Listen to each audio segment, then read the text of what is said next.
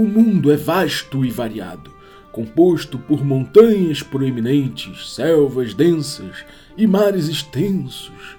Há regiões tão geladas que a neve nelas nunca derrete, outras tão quentes que transformam a chuva em vapor antes mesmo de tocarem o solo.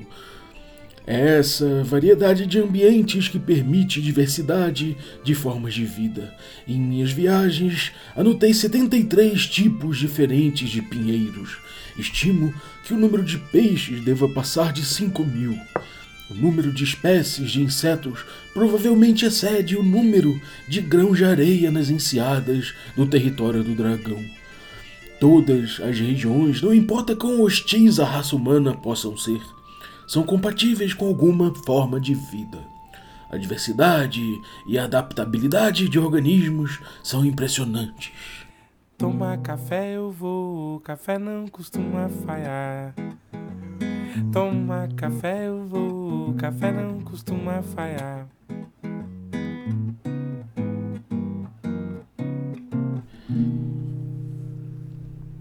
Bom dia, amigos do Regra da Casa. Estamos aqui para mais um Café com Dungeon na sua manhã com muito RPG. Meu nome é Rafael Balbi e hoje eu estou bebendo meu café Ovelha Negra delicioso entendendo aqui como é a região de onde ela vem. Né? Eu estou pegando um relato aqui de um cara que viveu a vida inteira na região de onde veio esse café. E ele está me dizendo que tipo de criatura vive ali, é, como é o ambiente, quais são os perigos do local, como são as dinâmicas da natureza ali. Né? Eu estou abrindo aqui a D&D Cyclopedia para a gente falar hoje do Elminster's Ecologies, que é um box set de AD&D segunda edição que eu gosto muito e que eu vou começar a abordar ele aqui com mais de um episódio. Né? É, eu queria lembrar só que você pode tomar um café delicioso como esse que eu estou tomando aqui toda manhã. É, ovelhanegracafés.com.br, você chega lá, usa o cupom Dungeon Crawl, tudo maiúsculo, você consegue um abatimento para tomar um café ovelha negra especial, sem impurezas, sem ranho de catoblepas, sem unha de goblin, purinho, purinho, sem dejetos industriais nenhum. Então, cara, Vale muito a pena beber esse café. E se você for assinante do Café com Dungeon, eu te dou um cupom especial, que dá um desconto maior ainda. Então cola aí, se você não é um assinante, em picpay.me barra café com dungeon e ajuda a gente, cara. A gente tem aí metas para bater. A gente está avançando legal agora em relação a essa meta. E quando a gente chegar lá, a gente vai liberar aí cinco, é, quer dizer, uma vez por semana, o nosso podcast aí, nosso, nossa coluna de Cutulo no podcast, que é o HP Love Coffee com a Aline Terumi. E além disso, a gente começa um documentário em áudio sobre RPG desde os anos 70 até os dias de hoje. Então, dá essa ajuda aí pra gente em picpay.me barra café com dungeon. Mas vamos lá, vamos abrir a D&D Cyclopedia para falar aqui do Elminster's Ecologies, que é um material de 94 lançado pela TSR, é um box set set, uma daquelas caixas de produtos famosas da, dessa época, né, dessa era. E é um material de Forgotten, Forgotten Realms, né? Você deve saber já com Elminster, né? Nada mais natural. E ali tem material do Monty Cook, do Rick Swan, do Eric Haddock e do Anthony Pryor. É, é uma coleção, né? Então você tem vários livretos dentro dessa caixa. E, bom, eu vou explicar o que, que são esses livretos, né? Cada um é escrito por um expert da sua região. Isso dentro do cenário, né? Então você vai pegar personagens, NPCs ali do cenário, gente importante que vai descrever cada um ali o seu o seu a sua região, seus nichos ecológicos e tudo mais dentro do continente de, de. Um deles é o Manual de Explorador, que fala da organização dos outros livros, né? De cada área. Cada livro tem uma área. E, e, esse livro, além de explicar os outros livros, ele também tem ali tabelas de encontro aleatórias muito interessante. Quer dizer, tabelas de encontro aleatório muito interessante, cara. São muito legais as tabelas, muito bem feitas e para cada região ali que ele descreve. Então é como se fosse ali realmente um manual de viagem, né? Como se fosse um, um relato, né? A respeito daquela região ali, com ferramentas para jogo, para você botar isso na mesa de uma forma muito automática, muito interessante. É muita inspiração também. Pra você ver como é que é o nível do, negócio, eu vou eu vou voltar aqui à ficção um pouco, né? E vou trabalhar com a introdução do Manual do Explorador, que é o primeiro dos livros, né? Que é o livro que eu falei que ele diz mais ou menos como é que vai ser o formato dos outros e tudo mais. e tem as tabelas de encontro randômico. Né? Os outros, cada um dos outros livros, ali, os oito livros, cada um é sobre uma região específica, mas esse é mais geral. E eu vou ler a introdução dele para você é, para você sacar como é que é né, esse texto aí introdutório. Eu vou fazer aqui dois personagens, mas acho que vai dar para entender legal se eu conseguir mandar bem nas vozes aqui. Vamos ver como é que tá a minha interpretação de NPC, né? você vai ficar um tempo preso nesse frasco. Agora sossega. Para de esfregar essas anteninhas e para de inchar para mim, ora.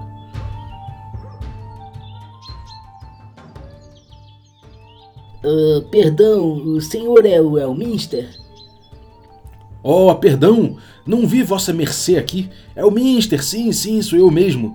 Venha, venha, não fique embasbacado aí na porta. Entra, entra. Só não chega muito perto dessa mesa e fica longe desse frasco. Por que, uai? É só uma baratinha esse trem aí? Uma barata? Uma baratinha, tem certeza? Bem, parece que vossa mercê chegou bem na hora. Oh, você sabe porque eu vim, uai? Se eu sei porque Vossa Mercê veio? Olha aqui, jovenzinho, eu sei porque uma tirica fica verde quando arma o toró no céu. Eu sei o nome da cadela mais malvada do Vale das Sombras e das últimas 20 pessoas que ela mordeu. É óbvio, ululante, que eu sei porque Vossa Mercê veio. Nossa, você consegue ler mentes? Sua magia é potente, hein? Ela é, mas bem, na verdade a senhora sua mãe que me disse que Vossa Mercê viria. Encontrei com ela semana passada enquanto comprava ovos na fazenda do Bastião. Ela me disse que o filho mais velho estava se coçando para conhecer o mundo. E, bom, ela fala que Vossa Mercê é desembaraçado, é simpático e pelo menos o suficiente para lidar com as pessoas, mas que é meio bobo a respeito dos ermos. Agora, veja, por exemplo, o meu, meu bisneto. Ele é muito bravo, mas tem a cabeça vazia, vazia. Ah, se ele tivesse vindo a mim antes de tentar prender aquela coisa ali que tá ali dentro do frasco, mas. Ah, bom, isso é uma outra história. O que, que há, menino? Ficou surdo aí? Falei para você entrar. Senta, entra. Tira esses livros aí do banco. Esse livro aí cinza tá pegando fogo, velho. Que livro cinza? Ah, esse livro cinza ele tá sempre meio fumegante assim. Só pega ele com cuidado e coloca ali no barril de ervas. Pronto. Onde a gente estava? Ah, sim. Uma juventude incansável, se doendo para deixar a sua marca, não é? Eu conheço esse tipo. Certamente já ouviu histórias sobre os picos do trovão e sobre os pântanos do mar distante, mas quer ver com seus próprios olhos, não é? Ver se tudo é verdade, Será que Vossa Mercê se importaria se eu perguntasse sobre suas intenções? Uma vez que for educado, quais serão seus planos? Explorar, negociar, rastrear? Ah, véi, não sei desses trem ainda não. Caçador de tesouros, de repente? Vamos dar rumo dessa prosa, senhor. Ah, Vossa Mercê devia ter modos, isso sim. Não conta comigo para ensinar tudo sobre tudo também. Bem, mas sua mãe falou que Vossa Mercê trabalha duro e é afiado com uma língua de Slaad, né? Que é bom com uma espada, que consegue ler um mapa e domina um idioma ou outro. E que, bom, tem bom senso suficiente para não apertar a mão de um retornado, né? Mas se vosso plano está em perambular pelos ermos com expectativa de retorno inteirinho, sem nenhum arranhão, você tem que conhecer os animais. E eu digo que eu tenho alguns livros aqui, em algum lugar, cadê? Tem alguns livros aqui que. Ah! Que vão ensinar tudo para você sobre a ordem natural das coisas. Que, que, que ordem natural? Há um motivo para não dar milho na grande geleira, por exemplo. Ou para o urso polar não viver nas montanhas na boca do deserto. O mundo funciona de forma que cada organismo tem seu próprio lugar e o seu próprio papel. Há um equilíbrio natural entre todos os seres viventes e seus ambientes. Resumindo, tudo afeta todo o resto. E é, é importante saber disso? Bem, se você quer viver o suficiente para ter netos, sim. Vem, vem aqui. Só cuidado com o frasco. Espia ali pela janela. Tá vendo ali o, o velho empurrando o carrinho de mão? Esse com o braço na tipóia? Então, esse aí é o Zé Pereira, um bom fazendeiro, planta trigo, planta cevada. Mas ele não sabe nada na natureza. Um corvo gigante quase arrancou o braço dele fora. É um bicho dócil na maioria do tempo, mas o Zé não sabia que eles ficam meio enfesados nesse período do ano em que eles estão procurando por namorada. Isso responde a sua pergunta? Eita porra, me dá esse livro então. Sossego facho. Vossa Mercê me lembra de um mateiro que pensou que podia fazer amizade com uma hidra porque ele tinha certeza que algumas das cabeças podiam gostar dele. E gostaram, sim, gostaram muito. Gostaram dos seus braços, das pernas, dos dedos. então, sente e ouve aí. Os livros não vão ser úteis para você se Vossa Mercê não souber o que tá lendo. E eu não tenho tempo para explicar cada linha, entendeu? É, foi mal, velho. Ah, tudo bem.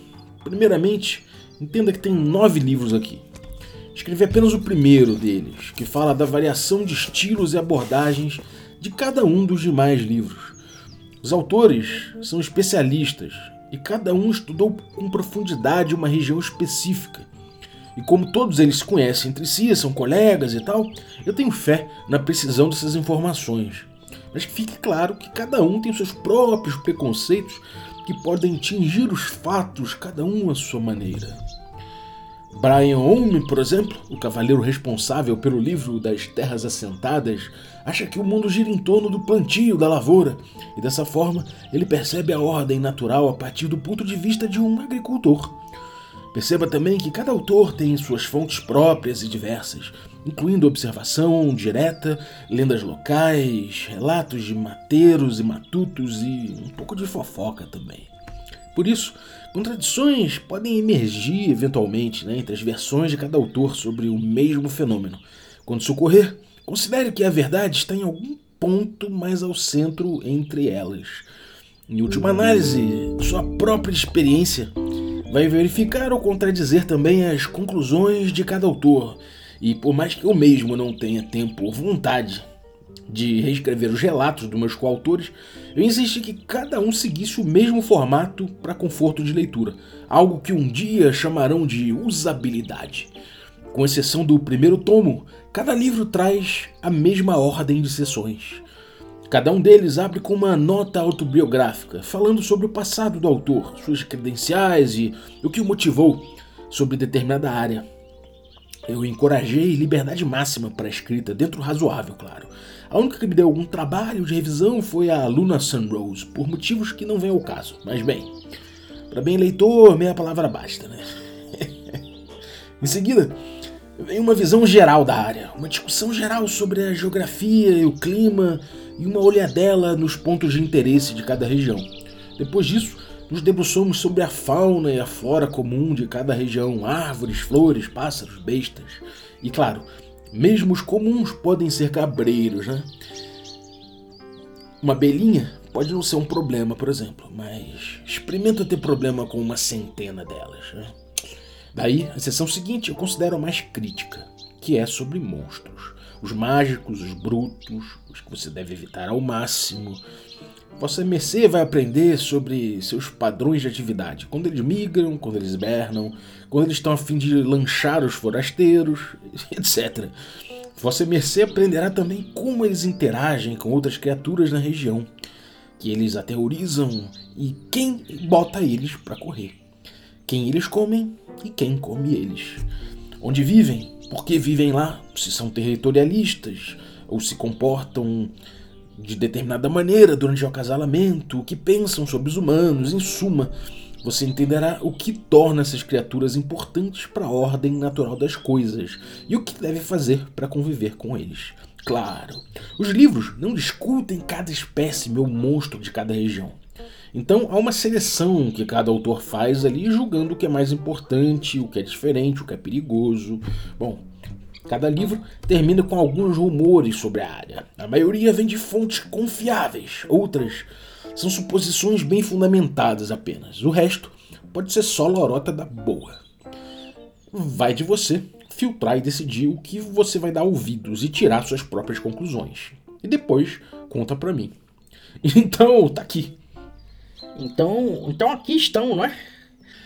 Sim, vou escolher os livros corretos se Vossa Mercê me disser para onde vai. Ah, pra tudo que é lugar, senhor. Tudo que é lugar? Eu não tenho livro para isso não. Você já viu uma anfisbena? É uma serpente de duas cabeças, uma em cada ponta. E se uma ponta quiser se meter na relva para caçar rato e a outra quiser subir num carvalho para catar uma andorinha, sabe o que acontece? Ela não vai a lugar nenhum. Ela fica ali no remeleixo, se contorcendo até dar um nó. Vamos fazer assim. Eu falo a voz me ser região coberta por cada livro e isso de repente ajuda a decidir o que, que você acha. Então presta atenção. Esse primeiro livro aqui é uma investigação sobre os sistemas naturais dos organismos e seus ambientes. Esse é meu. Ainda está inacabado, porque a perfeição leva tempo, como você sabe. E mas quando estiver pronto, vai ser o tratado definitivo sobre a ciência da ordem natural das coisas. As informações que eu coletei se aplicam sobre o mundo todo e não uma região específica. O livro 2 é sobre Cormantor, também conhecida como Bosques Élficos. Talvez tenha sido o maior reino de todos. O livro não é sobre os elfos, mas sobre a floresta em si e a sua vida selvagem, algumas bem selvagens inclusive. Talvez seja o sistema natural mais complexo discutido nos livros, pois trata não apenas das florestas, e há várias florestas, mas também sobre as ruínas de Mythdraenor, que, teve, que tiveram uma influência poderosa na mata, às vezes para bem. Livro 3 é sobre Anaurok, o grande deserto, seco, desolado e mortífero. Um terreno de estepes, onde a água é mais preciosa que diamante, e um dia fresco é tão raro quanto um, ar, um orc educado. O livro 4 é com os chifres da tempestade e os picos do trovão. É uma região montanhosa e talvez das mais fabulosas do mundo. Quase impenetráveis essas regiões e são lares de abutres ardilosos e dragões terríveis. O clima é quase tão traiçoeiro quanto o próprio terreno, com ventanias fortíssimas, impactantes, capazes de arrebentar as árvores mais fortes, em tempestades também que cobrem 30 metros de neve em apenas uma hora. Livro 5 Os Pântanos Cormirianos, pântanos e brejos vastos, um paraíso para cobras, um pesadelo para humanos, quente, úmido, miserável. O livro 6 é sobre as pedreiras e os charcos dos goblins, um par de planícies desoladas. A primeira é uma bacia de poeira seca, a segunda ermos baldios tomados por pedregulhos, ambos repletos de monstruosidades.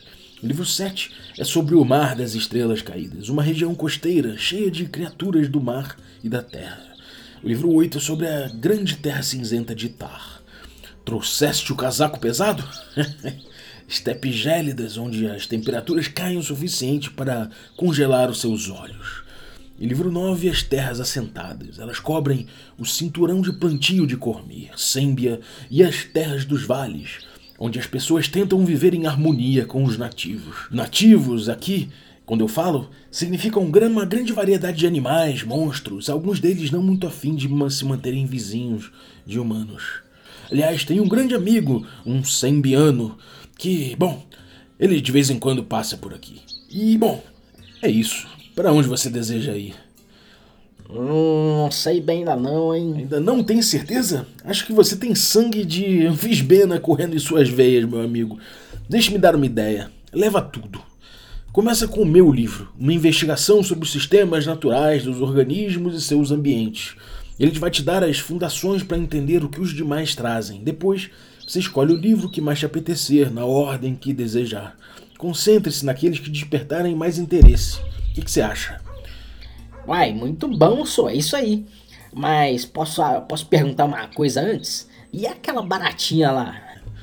Ah, barata, como eu falei, não há barata alguma. Vem cá, dá uma olhada. Isso se parece com uma cabeça de barata? Uai, parece um crânio. Isso, meu amigo, é um lichezinho uma das criaturas mais repugnantes. Um corpo de inseto, cabeça de crânio humano e a disposição de uma cascavel. Tá ouvindo o chocalho? Se você vir um desses na rua, faça suas malas.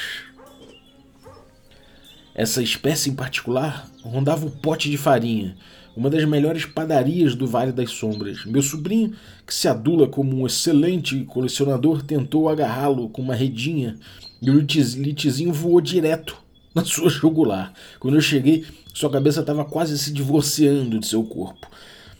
Pretendo estudar essa criatura um tempo, depois mandar ela numa viagem só de ida lá pro Monte Bandalim. O, o vulcão? De geografia vossa mercê entende, pelo menos, não é? Como é que um litezinho foi parar numa padaria, velho? Ah, vai ler. Vai ler que você descobre.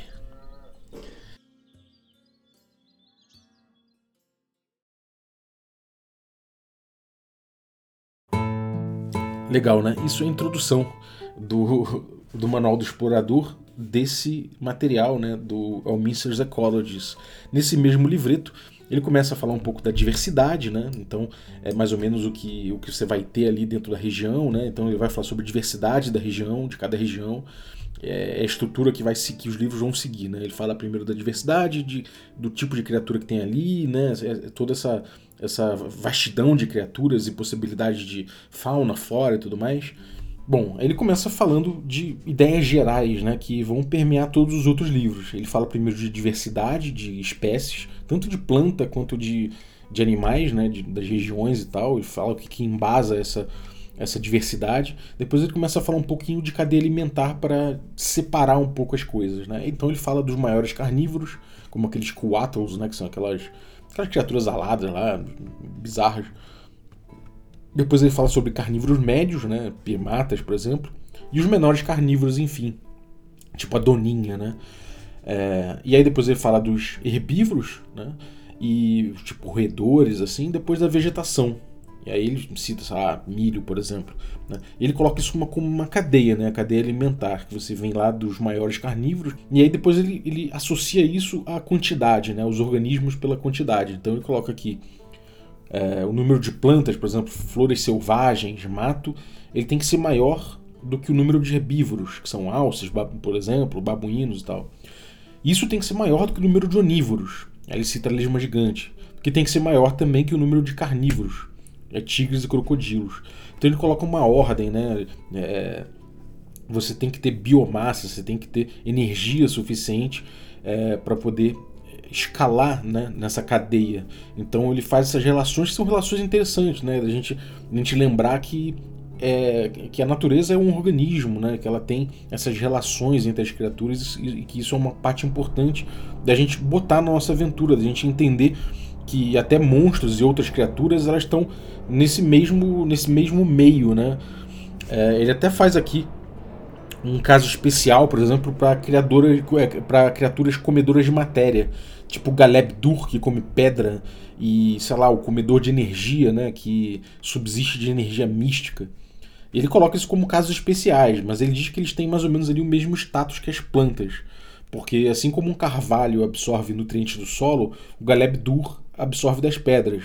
Se tem uma, mar uma margarida que se beneficia do sol, o comedor de energia se, se substancia, é, é, tem, tem, a sua subsistência ali na magia ao seu redor. Então, bom, ninguém se alimenta né, de um, de um ou de, uma, de um comedor de energia.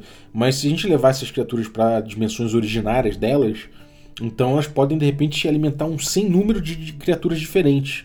O que é um pensamento um tanto perturbador, né? Segundo ele, porque todo o texto é meio feito na, em primeira pessoa. É o Elminster em si contando para você esse tipo de coisa.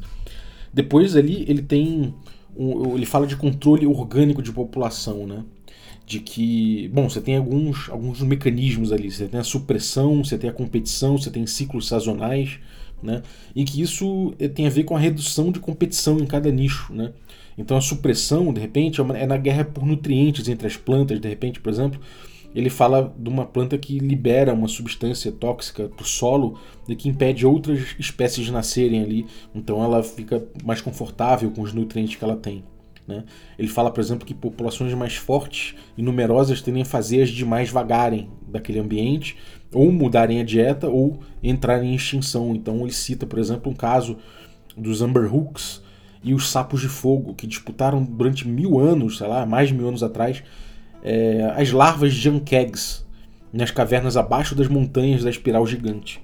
E eventualmente, a população de Amberhooks aumentou e a de sapo teve que se adaptar, aprendendo a comer besouros, insetos e deixar as larvas para os Amberhooks. Hoje em dia, não tem mais competição entre os Amberhooks e os sapos, então as duas espécies perduram ali. Né? Depois ele entra num pedaço ali que fala sobre as regras do coelho, que é muito interessante. É, ele coloca aqui: Há anos atrás fiz uma expedição a Mythdraenor.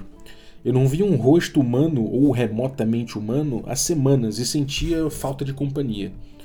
Quando jovem, criei coelhos como bichos de estimação e sabia que eram amistosos e companheiros de alguma forma, ainda que desinteressados. Um belo dia encontrei dúzias de coelhos com pelagem vermelha se alvoroçando num arbusto. Resolvi me amigar de um deles. Escolhi uma espécime interessante ali, tinha uma pelagem bonita, um rabinho fofo, olhos verdinhos, brilhantes. Aí estendi minha mão com a palma aberta, para não oferecer perigo. E para minha surpresa, o coelho mugiu que nem uma vaca, se levantou ereto e saiu andando nas patas traseiras. Nessa noite, refleti sobre a minha experiência com essa criatura e concluí que a falha foi de culpa exclusivamente minha, resultando de preconceitos meus.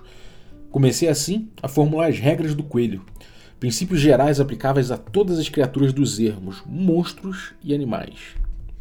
Aí o primeiro princípio é um coelho não é sempre um coelho, né? que uma criatura ela muda, a aparência dela muda, ela às vezes tem uma é, tem uma aparência completamente diferente do que você espera dela, né? Então que se na sua região um coelho é de determinada forma, de repente coelho em outra região é de outra forma. E às vezes uma, uma outra criatura acaba aparecendo com uma criatura que você conhecia e que você tem uma expectativa em relação a isso que essa é uma, é uma coisa mortal, né?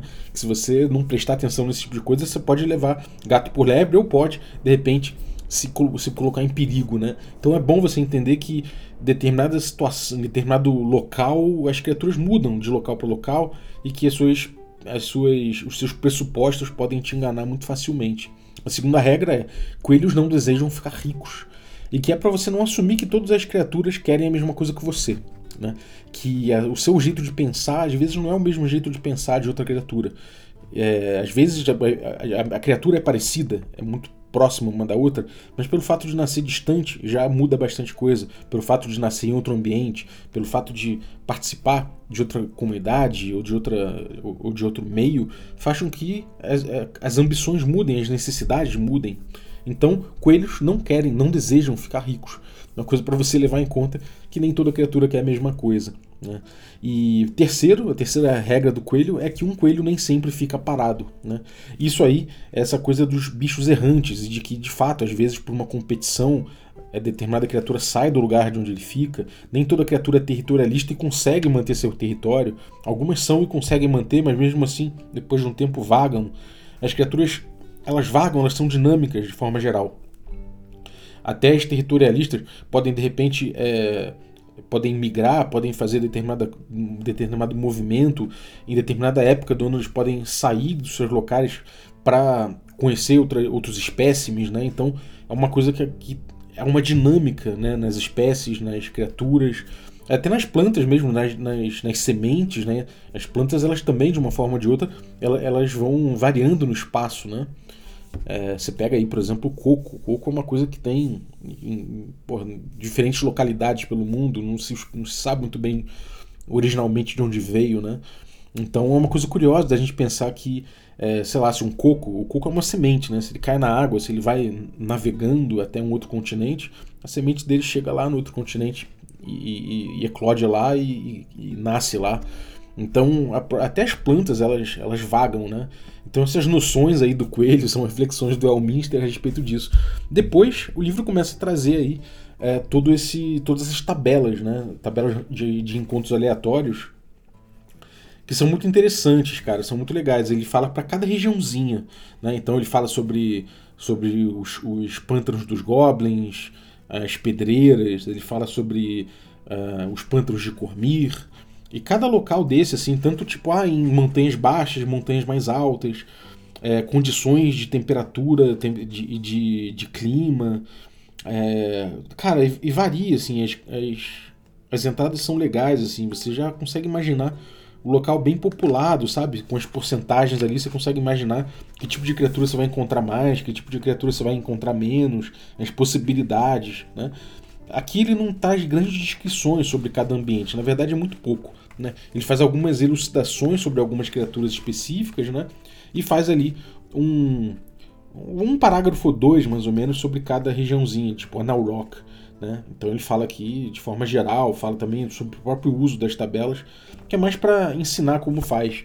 O grosso mesmo, né, o, o filé, ele vem em cada um dos oito livros seguintes, que aí você tem livros aqui, como eu falei, né, para cada, cada local diferente. Então ali você tem como, como caiu ali no, na introdução, né, você tem o livro 1, que é uma que é, que é esse livro aí, geral, né, que eu acabei de ler.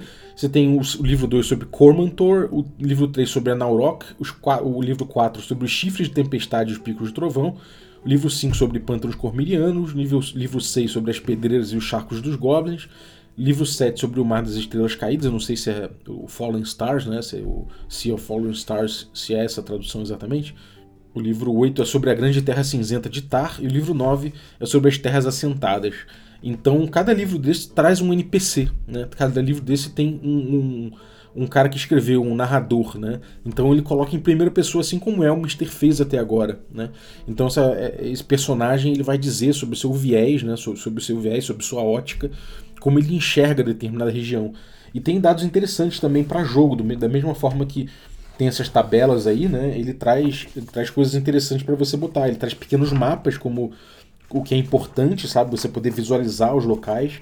Então ele traz mapa para você visualizar cada pequena região e tal. Então ele fala da vida aquática, ele fala das espécies de, de sei lá, espécies marinhas, espécies, espécies aéreas. Ele fala sobre o que, que os humanos da região fazem, né? Então, por exemplo, quando ele chega aqui, ele vai falar da, da, do, da, do mar da, das estrelas caídas, né? Chega um ponto aqui que ele fala né, da, ele fala dos piratas que, que tem ali, né, ele fala dos, dos pescadores, é, enfim, fala, de, fala de, é, de, de, outras vidas marinhas, ali, tubarões e tal. Ele fala também sobre monstros, né, depois ele passa para os monstros das, das profundezas e tal, e você vai vendo que ele, ele conta bem como se relacionam, né, como é o ambiente. É uma coisa que é muito gostosa de você ver no, no, no Manual dos Monstros, da segunda edição, e eu acho que o jeito de tratar esse tipo de assunto e essa, esse naturalismo gagaxiano nas campanhas da segunda edição talvez seja uma das coisas mais brilhantes dessa época da TSR, né?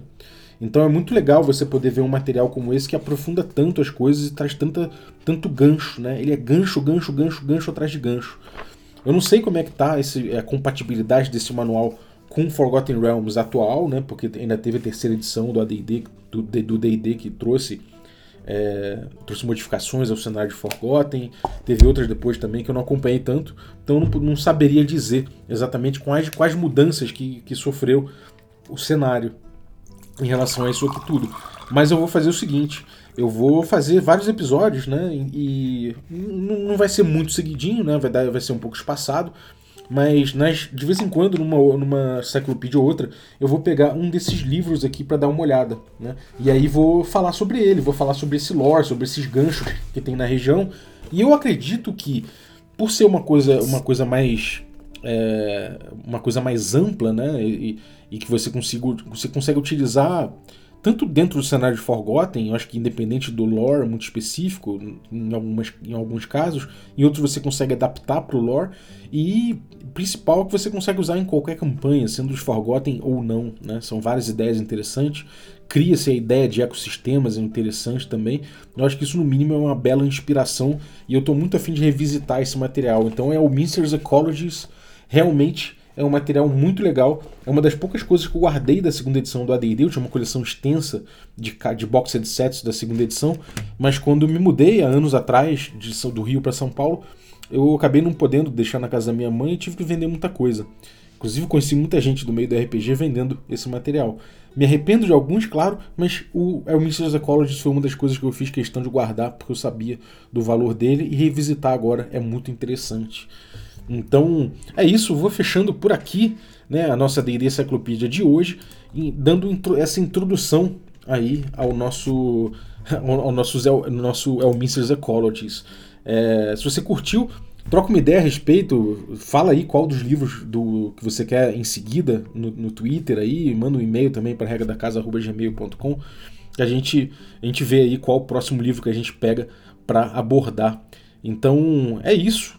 Muito obrigado você que ficou ouvindo a gente até agora, valeu Zaço pela tua audiência e muito obrigado também você que torna essa aventura possível, os nossos assinantes aí, cara, muito obrigado pelo apoio. Se você quer também se tornar um assinante do Café com Dungeon, picpay.me barra Café com Dungeon e torne-se um assinante.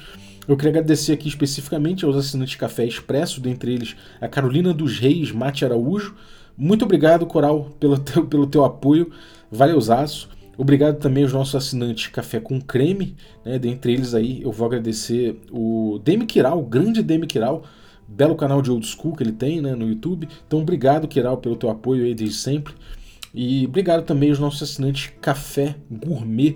Então, valeu Erasmo Barro, Gilvan Gouveia, Ricardo Mate, Pati Brito, Adriel Lucas, Bruno Cobb, Diego Sextito, Rafa Cruz, Abílio Júnior, Denis Lima, Marcelo Pires Bentes, Jean Paz, Franciola Araújo, Rafael Caetano Mingorance, Rafael Garotti Rezende, Caio Messias Cavazana, Pedro Cocola, Erasmo Barros, Tito, Marcos Paulo Ribeiro, Germano Assis, Jorge Luiz Mendes Ramos e Rodrigo de Lima Gonzalez. Galera, muitíssimo obrigado pelo apoio de vocês, um abraço e até a próxima.